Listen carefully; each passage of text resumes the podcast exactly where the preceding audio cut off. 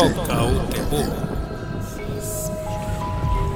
Essa é uma produção da sociedade civil com apoio da Fundação de Cultura Cidade do Recife e Secretaria de Cultura do Recife, através do edital de ocupação da programação da Freicaneca FM.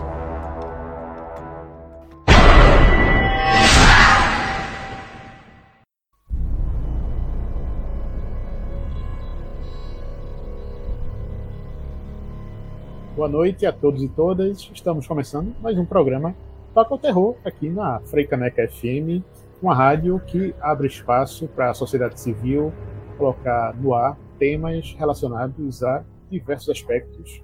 E nosso programa fala sobre ficção científica, terror e elementos congêneres nesse universo vasto aí da cinematografia, das artes, dos quadrinhos, de games.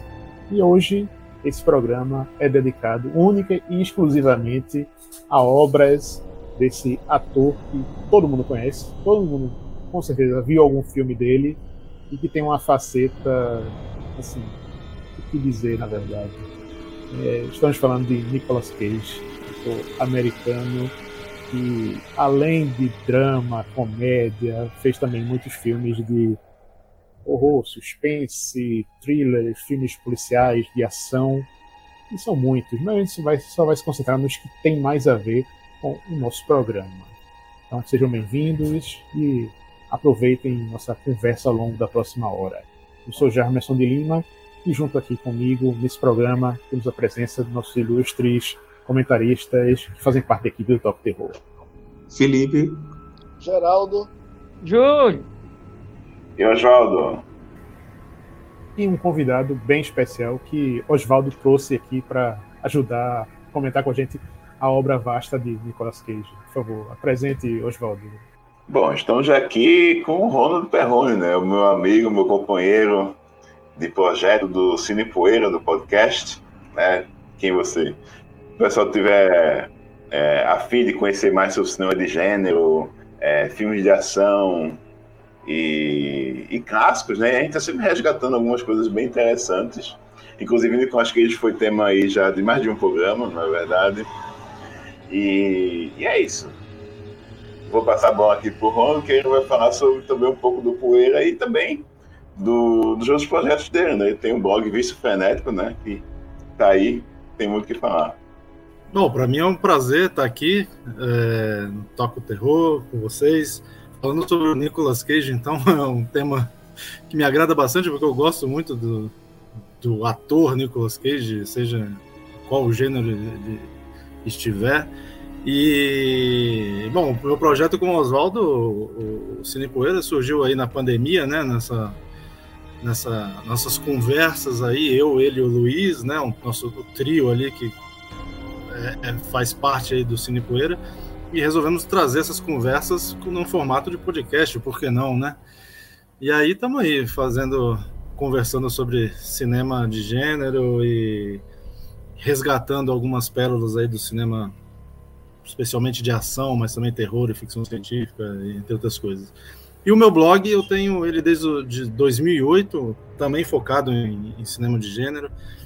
É, até, embora o, o formato blog esteja meio ultrapassado, eu tento pelo menos uma vez a semana escrever alguma coisinha ali e tá na tá, tá ativo até hoje, né? Então estamos aí para bater esse papo aí.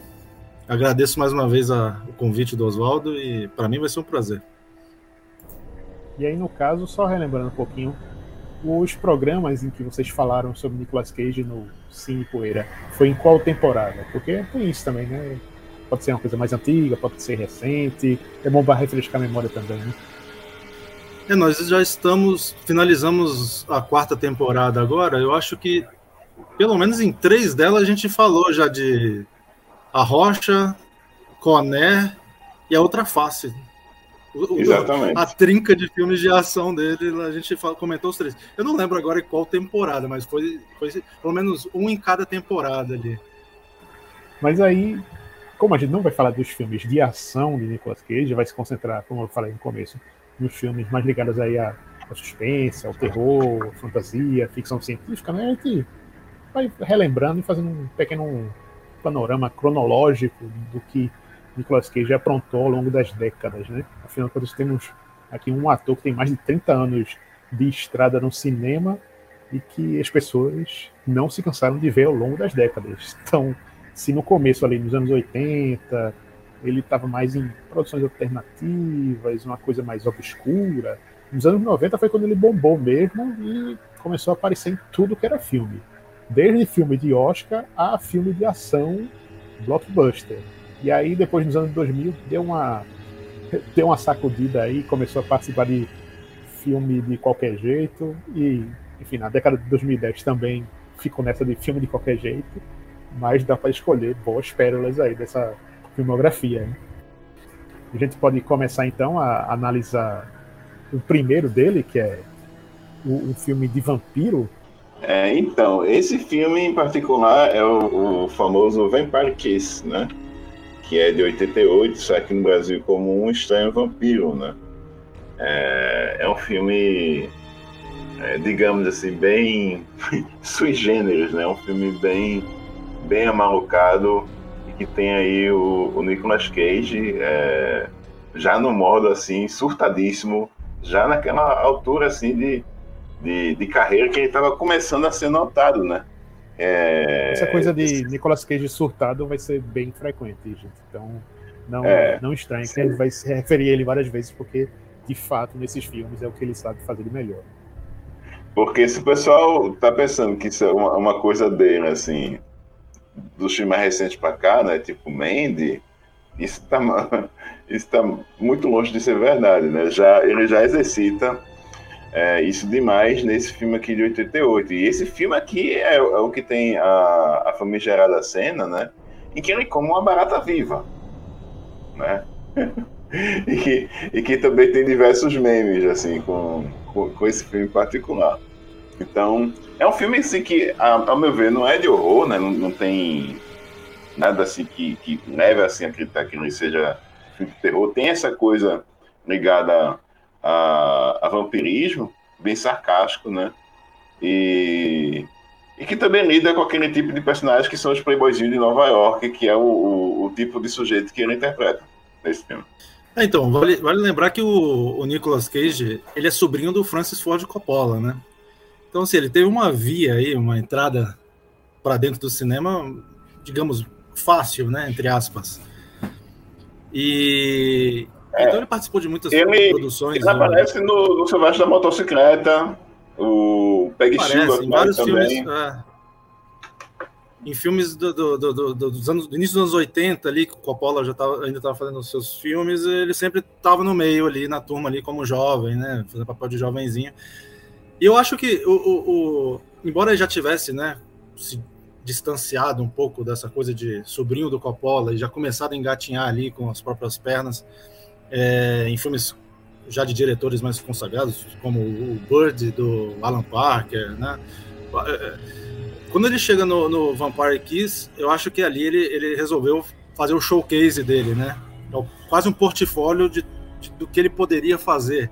Então é um filme extremamente exagerado na, na, na atuação, tem essa coisa de virar memes com as expressões faciais dele, começa ali, né? É, ele, ele diz né, que é muito influenciado pelo expressionismo alemão, então, né, aquelas atuações muito corporais, né, exageradas, que o cinema mudo exigia, ele incorpora isso no, filme dos anos 80. O Nicolas Cage acabou virando um, tem, tem, um estilo de atuação que só ele tem, praticamente, pra, na, no, meu, no meu ver. Então, eu acho que o Vampire Kiss é importante por causa disso, né? É o início de tudo ali. De todo, todo, todo o meme, toda a iconografia que, que saiu a partir dele. É um filme que online tem só na, no catálogo da MGM dentro do Prime Video. Então é tipo, quem tiver o plano Plus aí da, da parada consegue assistir esse filme na entrega nesse catálogo. Mas é, ele é daquele tipo de filme que hoje em dia, se não fosse exatamente a gente revisitando a obra dele, acho que ninguém ia lembrar e tipo, eu vou ver esse filme, sabe? É muito, é muito sui generis, de fato.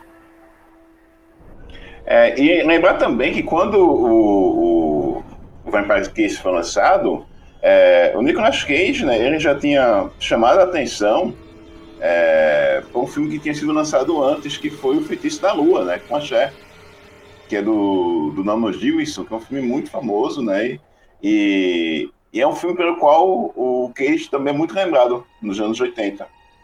É, aí, aí também vem aquela coisa, na, nessa trajetória dele, né, depois foi trabalhar com David Lynch, Coração Selvagem, né, então chamou a atenção de uma maneira que tipo todo mundo viu e nossa esse cara aí quem é quem já não tinha visto começou a notar a presença de Nicolas Cage aí daí foi para filme de Oscar Despedindo Las Vegas os blockbusters aí The Rock Com Air Cidade dos Anjos né? todos esses filmes que mostraram a capacidade dele de interpretar personagens bons e maus e ainda fazer com que ele depois começasse a, tipo, bom, já tem um e, território seguro para fazer outras coisas. E, e, veio o Oscar, né? Por despedir em Las Vegas, que é outro grande momento dele. É, aqueles filmes todinhos que, tipo, ó, se o personagem estiver muito é, com coisas degradantes, situações extremas, então merece o Oscar. E aí foi isso, né? Um personagem é, que cai como uma luva para um ator como ele conseguir ganhar a estatueta. Pelo menos tem lá no portfólio dele. Opa, ganhei um Oscar, agora posso fazer o que quiser. Inclusive trabalhar com Joel Schumacher em 8mm. Esse filme de 1999, que supostamente seria um filme denso, pesado, porque fala sobre a investigação dele através de é, snuff movies, que seriam exatamente filmes com pessoas que morrem de verdade sendo vendidas no mercado é, em forma de filmes de 8mm, ou seja, ainda a coisa mais clandestina do que você vender VHS, como seria na época. Né? Então, o pessoal está traficando esses filmes em 8mm. O que seria um filme coisa pesada ficou meio. Hum, não é tanto assim. É porque, assim, é um, é um thriller mais convencional, né? É um thriller de, de um suspense típico, assim, da época, né? Final dos anos 90. Mas, no geral, eu acho que é um filme legal, um filme bem resolvido, é um filme que, que o Joe Schumacher, né, ele soube, é, soube fazer direitinho, né? Tem, tem boas atuações. É, o, o, momento que o Nicolas Cage está vendo o, o Snuff, né? O filme Snuff, é, é outro clássico do momento do Cage, né? No, no cinema. Vale muito a pena é, relembrar isso. E, e, o filme, no geral, eu acho bom. No geral, é bom. Ele tem, ele tem as suas falhas, que são mais por, por, por essa tentativa de fazer algo mais convencional com, com esse tipo de, de história. Mas, no geral, eu acho um bom filme, sim. É, então, eu, uma coisa que vocês vão perceber, eu acho que comigo aqui, é que eu vou, vou elogiar a maioria dos filmes, porque eu gosto eu, eu, eu acho, assim, é... filmes como esse, feito dentro de Hollywood, acho que não tinha como ser mais pesado do que ele foi ali. Eu acho que teria que ser um filme mais underground para ele poder né, chegar até onde a gente gostaria que fosse. Mas era um filme do George Schumacher ali em Hollywood com o Nicolas Cage, que estava em alta ainda. Né? Não, não, não, não, tinha como pegar tão pesado. Eu acho que dentro acho... Desse, desses limites, eu acho que o filme vai bem também eu acho que só o fato de apresentar no, no filme Hollywood esse, esse submundo aí de, de pornografia hardcore e de, de né, filmes snuff já é um negócio, vai, já foi transgressor só disso. Só de botar é, Nicolas Cage e Joaquim Fênix numa parada dessa, eu acho que Schumacher já se garantiu. Olha. É, é, o tipo de filme que a temática chama mais atenção do que o resultado final. Então ficou muita gente nessa expectativa toda, tipo, eita, o que será que vai vir? Que será? Inclusive essa esse receio, digamos assim, de eita, será que o filme mostra cenas de snuff? Será que mostra cenas pesadas? E, tipo, não, é aquela coisa reativa do do que hoje em dia a gente vê muito no, no YouTube, tipo, pessoas reagindo a determinada coisa. É, Nicolas Cage no filme interpretando um, um policial que investiga e reage a filmes snuff na investigação. Não, então, e vale a pena também ver esse filme, porque também tem a. O parça dele é Rockin' Phoenix, né? E pra quem não, nunca viu o trabalho dele mais novinho, vale a pena. Se ele faz um punk lá, metido na indústria pornográfica. Aí, daqui a pouco, a gente retoma a nossa conversa falando de outros filmes dessa carreira de Nicolas Cage cheia de altos e baixos, com filmes controversos e outros nem tanto, porque estamos chegando aqui ao primeiro intervalo do programa Toca o Terror por hoje.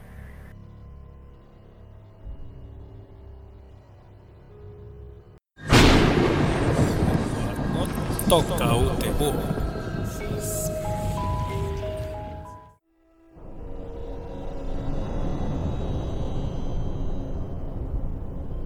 De volta aqui com Toca o Terror, aqui na Freicaneca FM, onde estamos falando hoje sobre a carreira de Nicolas Cage, esse ator mundialmente conhecido, sem sombra de dúvidas, com a participação de nosso convidado especial aqui, Ronald, que também é um especialista no, no gênero Nicolas Cage. Ele por si só já é um, um tema que todo mundo pode falar e apreciar e conversar sobre horas e horas. A gente chama de Cage Exploitation. É, foi uma, é, né? uma, expressão, expressão. Que é isso, né? O Nicolas Cage é realmente isso. É, é, um gênero em si. O filme pode ser terror, ação, drama, como tudo que ele passeou, né? Durante a sua trajetória. Mas quando um filme tem o Nicolas Cage, ele transcende qualquer gênero, né? E vira um Cage exploitation. É uma é coisa mais única. Né? Pois é, tem até um filme desse que é muito pouco lembrado da carreira de Scorsese, que é o Vivendo no Limite, o Bring Out the Dead, onde Nicolas Cage também aparece, tá lá, é, trabalhando nesse filme como um, um cara que está dirigindo aí a ambulância do SAMU americano e conversa com os mortos. É isso. Do que eu lembro do filme era isso. É por aí mesmo. É, é como se fosse a versão Taxi Driver com uma ambulância, né? Aquela aquela jornada, aquelas jornadas noturnas, né, de personagens, né, vivenciando aqueles submundos, né, da, da, das ruas, é, daquele, daqueles universos que o Paul Schrader, né, que é o escritor do, do Taxi Drive, e Martin Scorsese, né, diretor de novo. E roteirista desse filme também. Exatamente. E, e para mim, um dos melhores filmes do Nicolas Cage e um dos, uma das melhores atuações dele, né? Eu acho que quando ele casa é, com trabalhar com diretores do calibre de um Scorsese, com o texto que o filme tem, as subtramas, é, os discursos que eles propõem ali. O Nicolas Cage sabe muito bem, né? Eu acho que ele, ele tá, tá naquele nível, né? Em alguns momentos surtadíssimos e outros mais brandos, mas sempre numa atuação bem concentrada ali. Ele tá fenomenal nesse filme. É, é, é para mim um dos melhores filmes dele mesmo.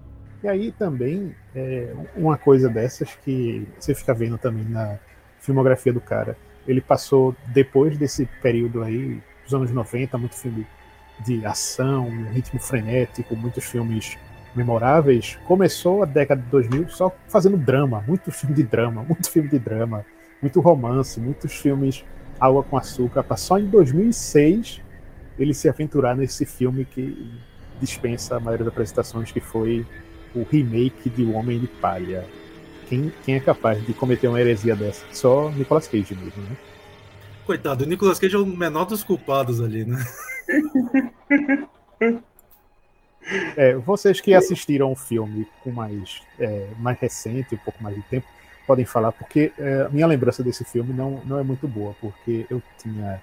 Eu estava tentando me recusar a ver, e quando eu acabei assistindo, foi justamente dentro de uma viagem de ônibus, onde só tinha essa tela passando o filme e, obviamente, dublado. Ou seja, não tinha condição nenhuma de gostar do que já seria ruim. Que, viagem para o é, inferno! Que viagem foi essa? Já?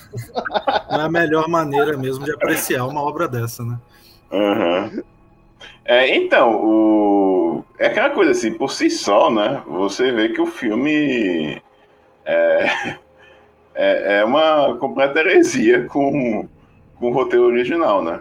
Do filme, assim, você, e, e é isso, assim, é, é, aquele filme, assim, que eu defino, assim, um, um, que eu gosto, assim, de definir esse tipo de, de bad movie, né? Como um acidente de trem, que é, é, aquele filme que você vê que tá lá na sua frente, você tá assistindo, assim, e você vê que tá tudo tão tonto, tá tudo tão falho, assim, Tá só, você fica vendo aquela desgraça acontecer em frente aos seus jogos, você não consegue desligar. Então você continua assistindo para ver até, até onde aquela desgraça vai dar. esse filme é um, é um exemplo maravilhoso. E, e é isso, você vê que a, a, as intenções por trás do, do filme né, era para apresentar também uma tentativa de versão diferente, de fazer com que as personagens femininas também se sobressaíssem, né? Tem, um, tem uma, um, uma conversa, assim, tem um lance assim, entre, é, entre os homens serem subjugados né, ao invés das mulheres, né? E você vê que nada disso, nada disso funciona no filme, velho. É filme. Cara, eu, eu vi uma entrevista, não foi tão recente, mas já tem um tempinho, que o Nicolas Cage fala assim: pô, mas ninguém percebeu que esse filme era para ser uma comédia, a gente filmou ele como uma comédia. Tipo, quem que ele tá tentando enganar, né? Basta assistir o filme para perceber que é um filme que falhou miseravelmente em ser tudo que ele queria. Mas eu gosto de falar também uma coisa ele falhou em todos os sentidos, mas ele não falhou em me divertir. Porque para mim ele é uma das melhores comédias involuntárias que existe e muito por, graças ao Nicolas ah, olha, Cage. Olha aí, olha aí, tá vendo que é comédia? é, comédia involuntária, involuntária. Não. E tem aquele final maravilhoso das abelhas, né? Mas nada é bem, nada é bem. não tem como não, não, se divertir com isso. Na minha opinião, eu, é, eu acho esse filme espetacular por conta de tudo que ele falha em si. Veja já esperando uma completa heresia com o filme dos anos 70. então, eu acho assim, esse filme, uma forma de. para mim, né, tem que ser visto assim, não como um remake do Homem de Palha, aquele clássico maravilhoso dos anos 70 tem que ser visto como um filme do Nicolas Cage surtado dos anos 2000. Eu acho que ameniza um pouco a forma de ver o filme. É, concordo. Nossa, ele. ele pô, esquece mim, esquece que é isso. E mesmo assim não melhora o filme, mas esquece, já ajuda. O Wicker Man, na minha, na minha opinião também, como estudioso do Cage Exploitation, sabe?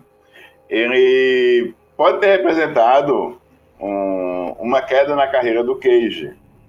Mas, para mim, é o marco inicial do Cage Exploitation moderno. Começa ali. Olha é só, hein, quem diria. Bom, bons marcos é, de tempo aí para a carreira de Nicolas Cage. Até porque no ano seguinte ele fez, é, inaugurou o primeiro dos anti-heróis famosos dessa longa linhagem de filmes de super-heróis e tal, pegando um, um, personagem bem lá do B e que, tipo, ficava todo mundo naquela, tipo, pô, o cara conseguiu fazer esse filme, que não é bom, inclusive, que é o Motoqueiro Fantasma. Mas é justamente aquilo, pô, o cara pegou dentro do universo dos super-heróis, tava tudo se, é, se encaminhando para aquilo, a Marvel começando a, a crescer com aqueles filmes, aí vai Nicolas Cage traz Motoqueiro Fantasma, que é, né, cara, é um horror em, em vários sentidos. Sabe aquela, aquela história do trailer que engana? Meu irmão, eu lembro quando saiu o primeiro trailer de Motoqueiro Fantasma, todo mundo enlouqueceu, velho. É, o irmão ficou muito massa! Vai ser um filme. Aí entra, entra o meme, nunca pensei que seria otário, otário. Tem a história Esse... também que Nicolas Cage se, é, é, fã de quadrinho, né? Ele se chama Nicolas Cage. Do, do. Eita, como é o nome? Luke Cage que é aquele personagem que acabou ganhando uma série da Netflix recentemente. E o Nicolas Cage pegou o sobrenome dele. Então, assim, o sonho é, dele. E Ronald, era... pelo visto, vai, vai tentar defender aí o Motoqueiro Fantasma 1 e 2, porque, né? É, então, é mais um, mais um que eu gosto. Assim, o primeiro filme não é que eu ame, não, mas eu, eu não acho esse desastre todo. Eu, eu acho divertido, assim, como um filminho de ação, aventura ali, de herói. Claro, não é o, a adaptação que o Motoqueiro Fantasma merecia. Mas, para mim, tá divertido e o Nicolas Cage tá bem. Agora, o segundo filme, aquilo ali é uma maravilha. É, ainda tá difícil de, de, compreender aí. Ainda tá difícil um pouquinho de compreender essa, a, a ironia, se for o caso. Não, não tem ironia nenhuma. Eu, eu, gosto mesmo, de forma legítima, do segundo filme. Eu acho ele, ele insano, de, de bem dirigido, de, de, sei lá, de, eu gosto de todas as cenas, assim. Pois é. E aí, essa coisa de sair de. É, só o Nicolas Cage mesmo, sabendo é, administrar a carreira de uma forma de pega uma produção é, como o Sacrifício, né, o remake do Homem de Palha, totalmente controverso, mas né, super produção, aí vai para também para Motoqueiro Fantasma, que é filme de quadrinhos, super produção também, e aí faz um filme um tanto menor, como a gente poderia dizer, que seria o Presságio, lançado aí, no caso, em 2009, que é naquela linha é, de suspense, um pouco sobrenatural, drama, esses filmes meio assim, né? Não, haja esse, drama. Esse daí, no filme. caso, vocês gostam desse? É óbvio que, que eu gosto, né? Se eu gosto até de Motoqueiro Fantasma, esse eu gosto. Mas esse é melhor que Motoqueiro Fantasma. É, é melhor. Esse, esse é do Alex um... Proyas, né? Diretor do Curvo, né? Isso. Esse, esse, filme tem um. Esse lado dramático dele me prende um pouco. Eu, eu, eu acho que tem umas questões ali, vai desenvolvendo, assim, temos. É, de, de, não, não deixar a coisa extrapolar por muita, sei lá, ação, né? Tem aqueles momentos de, de tragédia que são muito bem feitos, eu acho. E, e, e, e vai, e vai num crescendo ali de, de, de, suspense, drama ali, que, que eu gosto muito. É muito bem resolvido para mim. Eu gosto de acompanhar esse filme, a trajetória do personagem nesse filme. Eu, eu acho que tá muito bem. Eu achei ele meio bregoso, assim, em algumas partes. Mas, mas assim, verdade seja dita, a sequência do avião é impecável mesmo. Como ela é construída e tal. É, é, eles são vislumbre da boa direção do Alexa. Eu acho um filme Pô, bem eu, muito bestigado. Velho, eu confesso, assim, na época eu fui assistir empolgadão por causa do diretor e fiquei meio. É um filme que tenta passar uma mensagem também, né? Aí, assim. Tenta. Vai, vai sempre dividir opiniões, né? Aquela história ali de, de, de várias catástrofes. É, então, ele nunca, nunca vai atingir seu potencial, né? Por causa de algumas é. questões. Mas ele vai em cima de umas teorias de conspiração, né? Tem negócio com homem de preto ali, dá uns descobrindo umas paradas meio assim, né? Tem umas paradas assim, que fica rodeando, meio perseguindo tem, a galera. Tem, sim. Mas o jeito que o roteiro constrói essa, essa coisa meio. Sim, sim. Esse roteiro meio bobinho. Mas, sabe, quando a coisa é meio boba, você percebe que você tá vendo uma coisa brega, mas é tão bem contado, as coisas se ligam uma na outra, assim, de uma forma tão bem contada que, assim, eu gosto desse filme, assim, do jeitinho que ele é, assim, meio, meio breguinha, mas divertido de ver. E o Cage, ele tá totalmente correto nesse filme, assim, eu não lembro de nada da parte dele, que, tanto que o que não me, me irrita nesse filme é ele. pra mim, ele tá... É um filme ele que ele está momentos, né? bem dirigidinho. Ele tem, tem seus momentos mais surtados, mas ele tá mais controlado mesmo nesse filme. É, tipo, agora, quando existe o drama uma... dele, ele entrega nesse, né? Tem, tem uma cena que, que, precisa ser destacada, que é quando ele prevê um, um, um acidente em Nova York, só que ele não assim, ele sabe que vai morrer tantas pessoas em tal dia, só que ele não sabe o que é. E aí, assim, a, a ele vai para Nova York para tentar evitar essa parada. Antes, ele telefona para a polícia avisando que pode ter um atentado terrorista. E quando ele chega em Nova York, ele fala pra galera, porque ninguém ninguém me ouve, porque ninguém fecha a rua e sai correndo. E, tipo, isso aí coloca toda a polícia de Nova York atrás do Nicolas Cage. tipo, que decisão idiota. É só pra ter o, o suspense de, de, ter uma perseguição, né? A polícia perseguindo ele dentro do metrô, porque não faz o menor sentido o cara fez.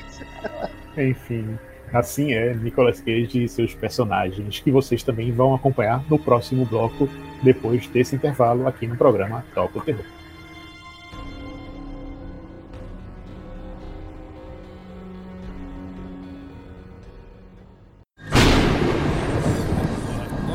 Toca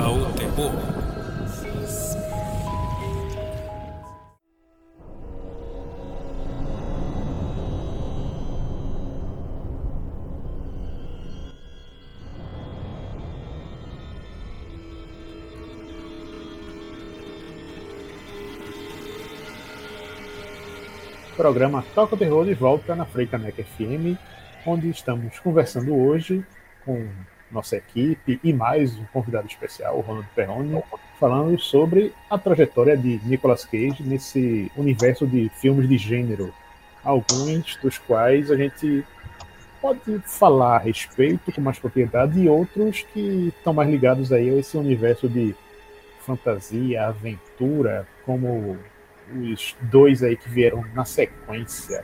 Aprendiz de Feiticeiro e Caça às Bruxas. Dois filmes até com temáticas similares, né? Mas funcionam, de certa forma, com ou sem Nicolas Cage, ou é impossível separar? Eu acho que você matou a charada. Funcionam por causa do Nicolas Cage. Se não fosse ele, seria um desastre. Eu sempre confundo os dois, na verdade. Eu nunca lembro qual, é, qual filme é qual. Mas o, o Aprendiz de Feiticeiro eu tenho mais uma lembrança mais forte porque eu vi mais recente. E eu acho até um filme divertidinho, assim, estilo Harry Potter, mas bom. É, e é uma produção Disney, né, gente? Ele é baseado naquela, naquele segmento do, do Mickey Mouse no Fantasia. É, isso, é, isso lembra bem, assim, pelo menos a, parte que eu vi do filme já é bem isso aí mesmo. Olha, eu não sabia disso. Pra, bota o cara pra limpar lá, e aí o cara na máscara mexe a vassoura, mexe o balde, tem, tem isso é. mesmo. E, e, o Caça às Bruxas, quem foi que viu recém? Ah, eu vi ontem. Eu vi. Pô, afiadíssimo para falar do filme Caça às Bruxas, onde Nicolas Cage não é um caçador de bruxas. É isso que é o mais importante de se destacar nesse filme. Ele cai numa cilada no, no, no, meio ali da bruxaria. Ele não tem nada a ver com a história. Ele é um cara que estava lá lutando nas cruzadas e acabou desertando, desertando das cruzadas por causa da. Junto com o Ron Pelman, né? Faz o parceiro é, dele. É o, o, amigo dele lá e tal. E aí ele deserda da, da, das cruzadas porque se traumatizou com a violência e tal. E quando ele volta para a Europa, ele cai nessa vila aí que está sendo é, tá rolando uma praga na cidade e a galera diz que a culpa é de uma bruxa e eles querem levar essa bruxa para um outro local para ela ser julgada. Enquanto é, não chega no lugar, vai acontecendo várias coisas sinistras. E assim, eu achei aquele, aquela fantasia genérica de do, do da, da, da década passada aí que nem fede nem cheira não tem cena marcante. Não sei, velho. Olha, tu gostou disso? Então, eu acho divertidinho. É um filme que também tem o seu charme. E tem um, um clima assim de filme antigo, de aventura, sabe? Aquele, aquele entretenimento bem bobo, realmente, para passar uma hora e meia. Eu vejo muito filme nessa, nessa vibe. E, cara, né, tem, tem uma sequência de computação gráfica nesse filme que, que já eram meio fuleirinha já em 2011, né? Olha, se você fala de efeito que ficou datado, então a gente precisa dar um, um destaque à parte para o filme seguinte, que foi lançado em 2011, chamado Fúria sobre Rodas, Drive Angry, em que, pelo fato do filme ter sido produzido todo em 3D, faz com que quase todas as cenas tenham coisas super forçadas de coisas que aparecem em frente à tela, de coisas explodindo para a tela, com efeitos especiais que ficaram ruins, ruins mesmo, que você olha, nossa, não, tá ruim. E, enfim, mas é aquilo, né? É o mesmo diretor que anos antes fez o, o remake de Dia dos Namorados Macabro. Então, é aquilo. E, e que era também em 3D. E Nicolas Cage quis fazer esse filme porque nunca tinha feito um, uma produção em 3D, segundo ele. Então ele ficou super empolgado, tipo, ah, eu quero fazer, quero fazer. E é um filme que, apesar disso, dessas ressalvas, é, é bem bom. Concorda, Onat? Opa, esse nós vamos concordar. Eu acho esse filme muito legal. É... Ele tem uma sequência de ação né, impressionantes, assim. É de perseguições de carro em beira de estrada, né? muito tiroteio. Enfim, é um filme. E, e tem uns elementos de terror também, me lembram muito um, aquele filme com o Peter Fonda e o Warren Oates. Corrida com o Diabo. Me lembra muito esse filme, eu acho que é uma boa referência aí que eles tiveram para criar o clima, a atmosfera desse filme, né? Um horror meio ensolarado, né? muita perseguição. Eu acho um filme muito foda, assim, muito legal. Não, e ele tem esse background todo que torna esse filme dentro dessa seara de filme fantástico, de terror, suspense, porque ele está tentando resgatar a, a, neta né, de uma seita satanista. e que não é uma seita satanista por si só, é uma galera lá que é, envolve é, um pano mirabolante daqueles que a gente sempre vê aí alguns filmes desses que envolvem é, coisas macabras, né? De abrir um portal para o inferno, coisas desse tipo. Então, lá vai ele tentando sobreviver a tiroteio, a emboscada, a polícia e tentar resgatar a, o bebê. O bebê não é simplesmente tipo, ah, vou lá resgatar uma criança, não. Ele tem que resgatar um bebê ali no meio da seita satânica e ainda com elementos sobrenaturais pegando no calço dele. É, e o elenco tá todo em estado de graça, né? O elenco muito bem. E o destaque também pro William Fichtner, né? Como um agente especial enviado diretamente do inferno. e aquele tipo de típico filme de, de, de, de, de Nicolas Cage, que ele é o típico bad boy, né? O, o cara fodão em busca de vingança, porque também na trama ele teve a filha assassinada pela saceta satânica. Então ele tá indo em busca de vingança, aquele cara fodão, com frase de efeito. E eu assisti no cinema, então posso, eu, eu lembro bem desse filme. E assim, tipo, é de aquele filme bem 3D, né? É, exato, é divertido. Você, naquele momento, assim, é um filme que te diverte, que dá até aqueles momentos que dá aquele sorriso. É, é bem divertido. É, é, é muito, foi muito legal ter assistido em 3D. É, e quem quiser ver a versão normal, 2D, mas com esses efeitos é, que ficam estranhos na tela simples, tá lá no catálogo da Globoplay, tá lá, Fúria sobre Rodas, esse Drive Angry que a gente falou. E na sequência aí dessa filmografia de Nicolas Cage, tem dois filmes aí bem parecidos, que inclusive até o pessoal que fez a arte desses filmes aproveitou basicamente a mesma foto os cartazes são bem similares. Um se chama O Apocalipse e o outro é Regresso do Mal. É lançado diferença de um ano entre si, mas são dois com. É, você vê o cartaz em que ele está em pé, olhando de lado, e basicamente os, as artes são iguais, são as mesmas. E são dois filmes meio. aquele drama sobrenatural, coisa meio. É, água com açúcar, meio clichê também.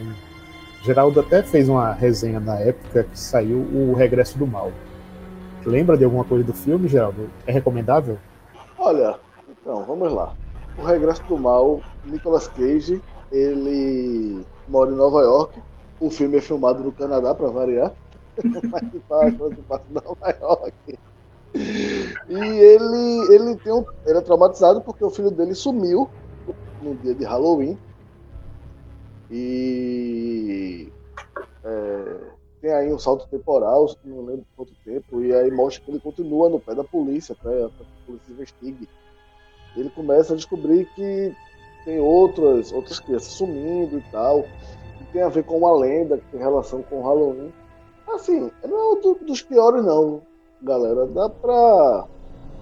Dá pra matar o tempo ali. É aquele tipo de filme curtinho, meio baixo orçamento, assim, se você não estiver esperando nenhum roteiro maravilhoso, só um, uma historinha boba ali que, que, que fale dos mitos do Dia das Bruxas lá nos Estados Unidos, acho que dá para encarar. Eu tive que olhar aqui no Google qual era esse filme, porque eu já tinha esquecido esse nome. Eu também assisti e eu concordo. É um filme assim. Não vai te marcar, né? Não é dos melhores filmes do Nicolas Cage que vai, nossa, tal filme do Nicolas Cage, mas puxando aqui da memória, é isso aí mesmo. É um filme que você daqui uns cinco anos vai esquecer, mas naquele momento passa como um terrorzinho bem decente, assim. Te prende um pouco. É, esse Apocalipse que foi citado antes, né, é, foi uma tentativa, né, é, dessa, dessa produtora milionária de filmes cristãos, né, de levar essa trilogia, né, que, que eu deixasse para trás, né, que, que já tinha gerado outros três filmes antes, né, que, que saíram no mercado de vídeo e foram um estouro, né, foram um, um, estouro na época na, nas locadoras. Né, você via todas as locadoras tendo esses três filmes, mas é, flopou, né, e ficou só nesse primeiro filme mesmo, né, com, com Nicolas Cage. Que no caso é um não, filme sobre o, o arrebatamento, alguma coisa do tipo, né? Sim, o Nicolas Cage é um piloto de avião, né? É, e a mulher dele é uma serva do Senhor, né? e acontece o arrebatamento quando ele tá no ar, né? O avião tá no ar, né? e ele descobre isso e a trama é, se desenrola a partir dessa situação, né? Desagradável. Mas é um filme bem ruim. Esse, esse, esse, esse eu não gosto. Esse eu acho que é o único filme que a gente vai comentar aqui que eu não gosto. Eu espero, né?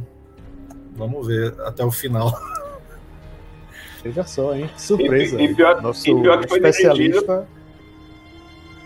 E Ronald, o pior que foi dirigido Oi. pelo Vic Armstrong, né? Pois é, Vic Armstrong dirigiu Joshua Tree do Dolph Lundgren. Filmaço. Mas Pois esse não é. Esse-. Pois é, essa, essas coisas que fazem parte da carreira de Nicolas Cage em seus mais de 30 anos de estrada.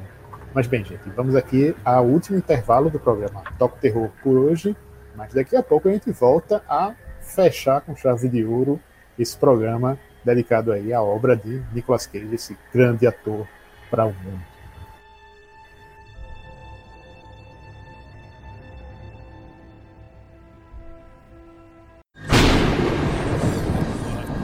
Toca o terror.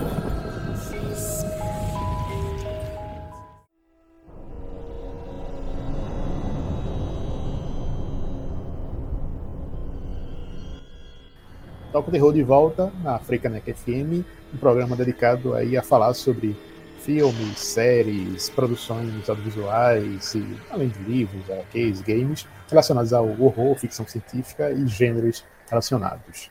Mas nesse programa aqui, o gênero em questão, o assunto que domina toda a pauta é Nicolas Cage, esse ator que desde a década de 80 está aí trabalhando, sempre presente em várias produções, e volta e meia está em produções do gênero que a gente discute aqui no programa.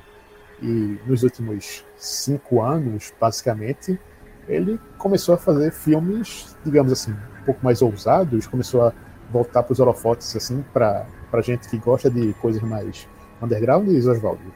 Poderia ser, ser isso aí? É, exatamente, assim, após, assim, a gente pode dizer assim, seguramente, assim, que entre 2012 e 2017, assim, é, esse- nesses cinco anos, é, o Nicolas Cage também estava emendando um filme assim atrás do outro, mas também é o momento onde ele fez alguns dos filmes mais esquecíveis e descartáveis de, de todos os tempos assim que ele fez, né? É, uma, uma série de filmes muito bem medíocres e bem convencionais, assim, que não tinha assim, muito que, que trazer. Né? Mesmo quando eram dirigidos por, por gente boa, né? Tipo o Simon West, né? Que fez aquele filme O Rasgado, que é um filme bem, bem clichê, bem água com açúcar, que não, não tem nada. Não tem nada nem, mesmo sendo dirigido por um diretor feito esse. E, e foi isso, assim, basicamente esses, esses cinco anos de, de Cage, né? Tem, tem vários filmes assim desse tipo. É, tem, um, tem um de ficção também, que é bem fraquinho, que é o Humanity Bureau, né? Que é, o- que é o estado de emergência aqui no Brasil. Né? Ronald também assistiu esse filme. É um filme bem É. fraquinho mesmo. Então, e também foi nessa época que ele fez um filme bem bacana chamado Mom and Dad, né? Em 2017. É, pois é, esse filme aí é curioso em vários sentidos. Assim, é, é um filme muito. é, eu não tenho nem palavras direito para falar, além de dizer que é um filme muito errado.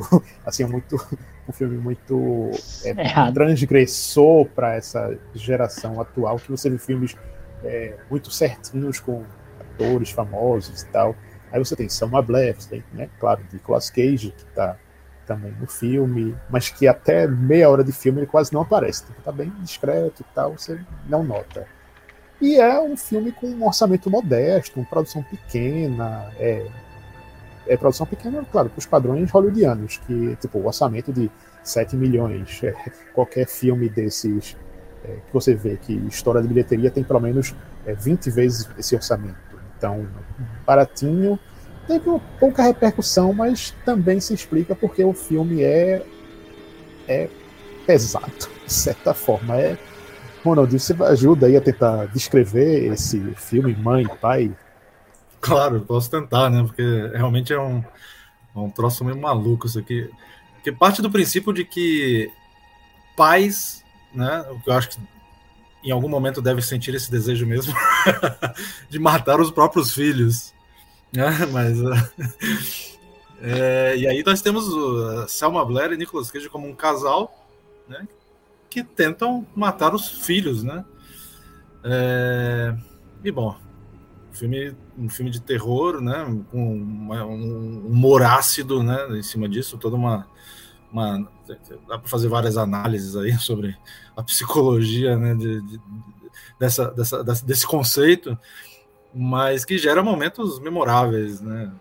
Por exemplo, a cena que o Nicolas Cage faz um monólogo quebrando uma mesa de, de, de sinuca, para mim, tá dentro das melhores atuações dele dos últimos anos.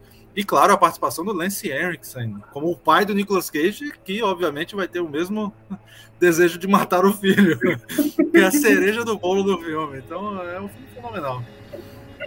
Não, e tem, tem várias coisas desse filme, porque, por exemplo, é, é, é uma coisa que ó, todos os pais de repente surtaram para matar os filhos, mas tipo, viram zumbi, não tem maquiagem diferente, tipo, estão falando de uma forma meio que racional, mas ao mesmo tempo totalmente é, seguindo um instinto bizarro que tipo tem, tem um filho na sua frente tipo, quer matar. Mas depois você tá andando na rua, tá tipo, falando de boa com a esposa e tal. Tipo, é, tão, é tão estranho e tão inusitado que faz até sentido ter sido mal recebido por aí, pelo público, porque todo mundo vai ver tipo, que filme é esse que eu estou vendo. Isso porque, claro, o público ainda não tinha pensado no que viria a seguir, que foi justamente Mandy, é, é, Sede de Vingança, né? esses subtítulos nacionais que colocam lá no Brasil. Então, Mandy, Sede de Vingança, consegue ainda ser tão ou mais ousado e extremo, né? É, é um filme dirigido pelo Panos que é o Jorge Pancos Matos, né? E é um filme que, que é uma experiência, né?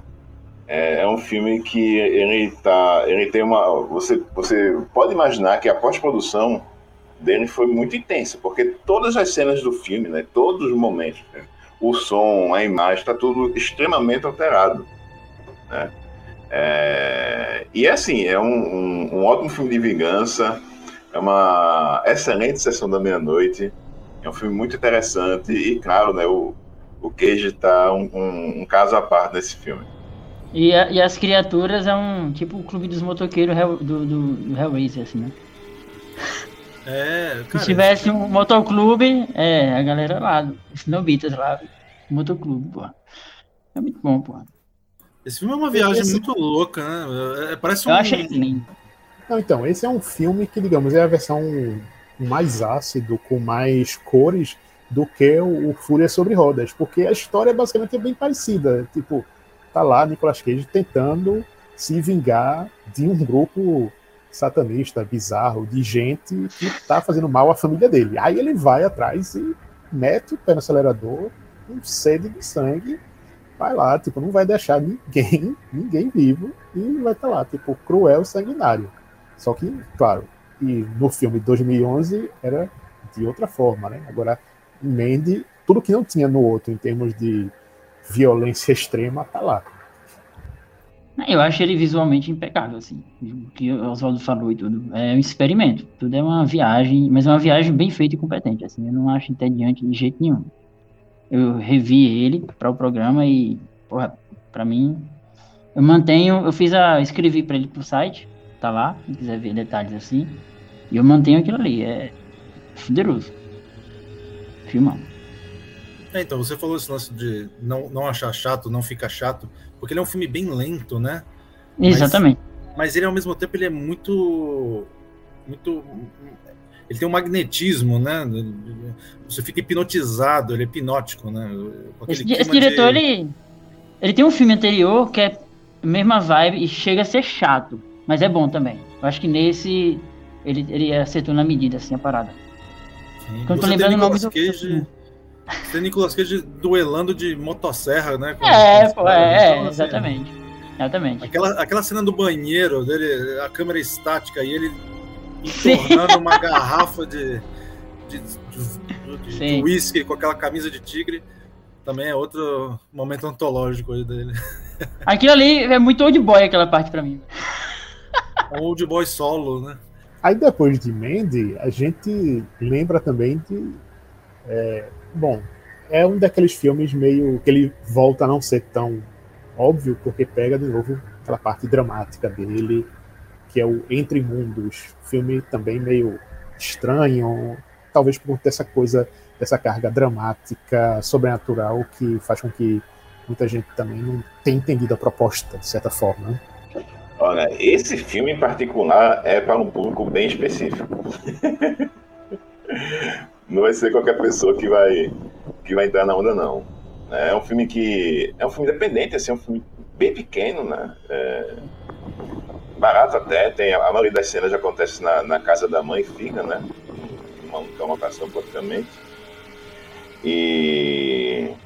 E é isso, né? É uma história sobre esse personagem, esse loser, né? Interpretado pelo Nicolas Cage, chamado Joe, caminhoneiro, que acaba se deparando com uma mulher interpretada uma Franca Potente, né? Que é aquela atriz alemã que fez Corra Lola Corra, né? Que fez é, Anatomia também, aquele suspense alemão na época, né? Que, que teve um, um, um no DVD aqui no Brasil. E nisso ele conhece essa mulher que ela consegue é, ter contatos com, com além, contatos sobrenaturais aí. E nisso acontece de um episódio desse cara levar ela para o, o hospital em que a filha dessa moça está internada. E é justamente, né, tem essa experiência de extracorpórea, né, no momento em que a filha dela também está prestes a morrer.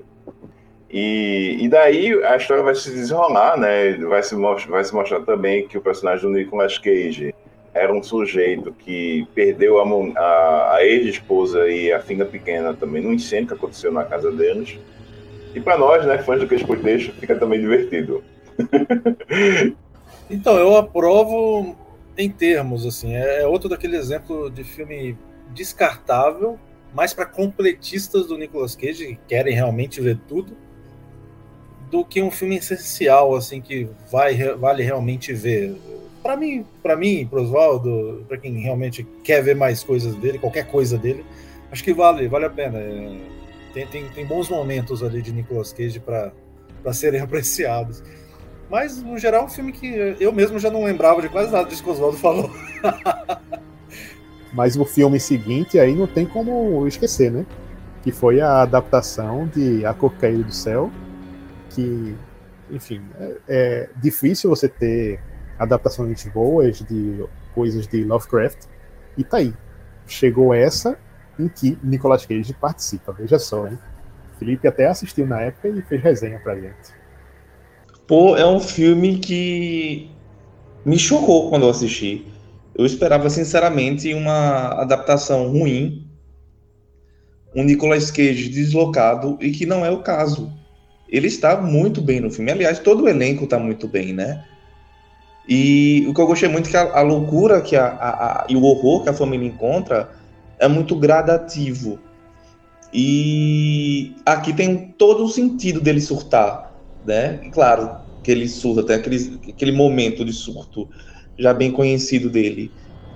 É um filme bem gore, bem pessimista, né? E só para contextualizar, é uma família que mora no interior, que foi morar no interior, fugindo da violência da cidade, e algo cai do céu, cai no poço, no poço de água lá, loucura, body horror também vai acontecer. E é o caos, é o caos, é a morte, então, eu tinha, eu tinha uma expectativa boa com esse filme na época, porque ele também representa uma outra, uma outra questão para os fãs de terror e de filme de gênero, que ele foi o retorno do Richard Stanley na direção, né? Depois de mais de 20 anos sem, sem dirigir filmes, depois de uma, de uma experiência terrível que ele teve com a Ilha do Dr. Morro do, dos anos 90, com Val Kilmer e Marlon Brando, que ele foi demitido, ele tentou sabotar um set de filmagem, botar explosivos lá, explodir tudo. Enfim, coitado, ele não conseguiu, conseguiu fazer filme e ele retorna justamente com essa proposta de, de, de adaptar Lovecraft com Nicolas Cage. Então, para mim, era um filme assim muito aguardado e realmente é, superou minhas expectativas. É realmente um filme muito bom. Eu estava, ao mesmo tempo, com uma boa expectativa, eu estava meio receoso dele falhar, né? Afinal, não, não é tão simples assim. É um filme com muitas camadas também. Não é, não é só um simples filme de terror. Tem toda um, uma questão familiar ali, dramática para se refletir. E pena que já que o, o, Richard Stanley já, já foi cancelado de novo, parece que bateu na mulher, então ele não vai voltar a fazer filme. Talvez esse seja o último filme dele mesmo. Então, tá aí, tá aí. Pois é, gente. Nicolas Cage aí para todos os gostos, em vários estilos e gêneros, para todo mundo assistir. E esse foi o Top Terror, compartilhando também nossas impressões a respeito da carreira desse grande ator, que está aí há mais de três décadas. E então, lembrando também nossas redes sociais, arroba Terror e, e, claro, também os podcasts e blogs que Ronald participa, né? Opa, sim. Uh, como eu disse no início, eu ainda estou ativo no meu blog, que é o www.blogviciofrenético.com. Escrevo né, ainda no modelo antigo dos blogs, né, textinhos sobre cinema de gênero. E eu, com meu amigo Oswaldo Neto e o Luiz Campos, né, do Rio de Janeiro. A gente grava aí semanalmente o Cine Poeira, né, também falando sobre cinema de gênero e mais especificamente de ação, mas também terror, sci-fi, cinema dos bons aí que a gente gosta. É, e pode achar a gente também na, na, nas redes sociais aí, como Cine Poeira mesmo, o podcast Cine Poeira. Estamos é, aí na atividade. Muito bem, então, gente. Vamos nos despedindo. Segunda-feira que vem, estamos de volta aqui na Freicaneca FM. Tenham todas e todos uma boa noite.